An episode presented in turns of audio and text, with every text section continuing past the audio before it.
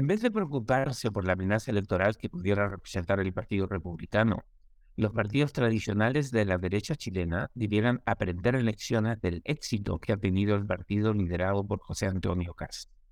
Porque el Partido Republicano tiene principios simples y claros y no tiene temor a defenderlos, mucha gente de derecha ha decidido dar su apoyo a ese partido, aunque no necesariamente comulguen con todos los principios que ese partido defiende.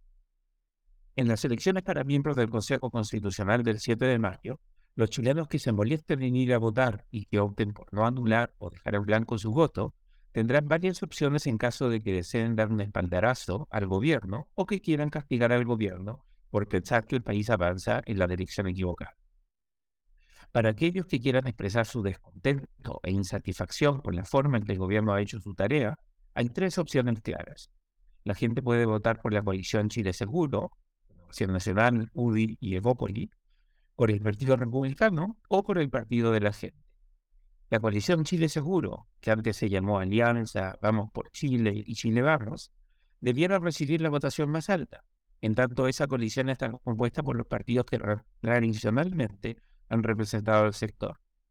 Pero desde la propia coalición derechista se escuchan rumores y temores de que el Partido Republicano podría dar una sorpresa al recibir una votación más alta que el 11,2% que tuvo en la elección de diputados de 2021.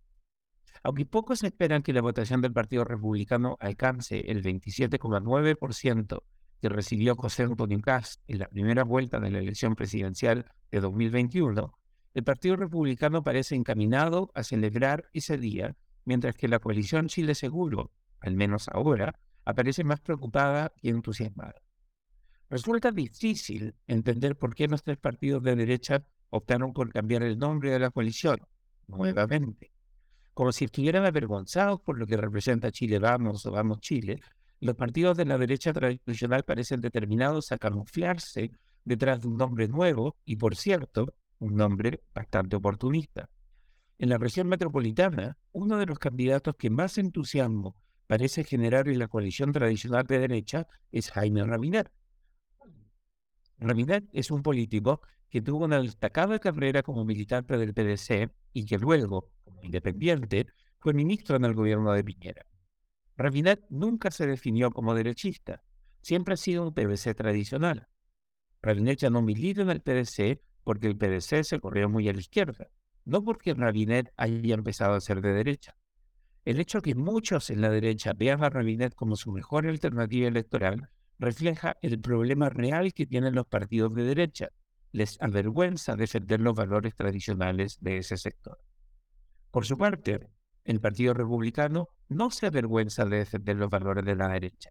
Incluso defiende algunos valores más propios del autoritarismo dictatorial que desde la derecha democrática.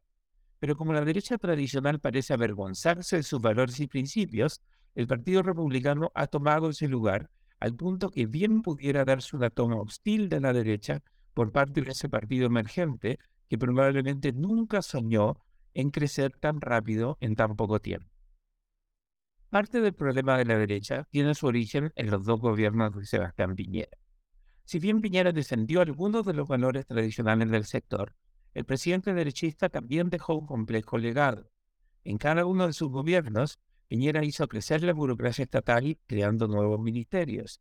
Aunque defendió los valores de la libertad, no empujó con fuerza la defensa del libre mercado, ni combatió con suficiente fuerza a los oligopolios y la falta de competencia que existe en muchas industrias en Chile. Aunque habló de meritocracia, Piñera gobernó siempre con el llamado Club de Amigos de Cachagua. Aunque habló de ley y orden, a Piñera le tembló la mano cuando debió hacer valer la ley y el orden durante el estallido social.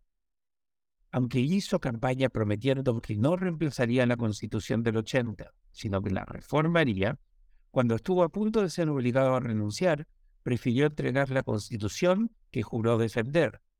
Hoy, a tres años y medio del estallido social, el país todavía sigue atrapado en el túnel del proceso constituyente que, Piñera impulsó en los días posteriores al estallido social. De poco sirve llorar por la leche derramada, pero es importante aprender lecciones de los errores cometidos. la derecha chilena no tuvo el coraje moral para defender con fuerza los principios de la libre competencia, la igualdad de oportunidades, la meritocracia y la ley y el orden. El Partido Republicano ha tomado esas banderas y otras banderas menos loables y ha logrado atraer el entusiasmo y el apoyo de muchas personas de derecha. No es que los derechistas en Chile se hayan puesto más autoritarios y conservadores. El éxito del Partido Republicano radica en que la derecha tradicional dejó un tremendo vacío al no atreverse a defender los principios que la derecha democrática siempre ha defendido en todo el mundo. El libero, la realidad como no la habías visto. Haz que estos contenidos lleguen más lejos haciéndote miembro de la red Libero.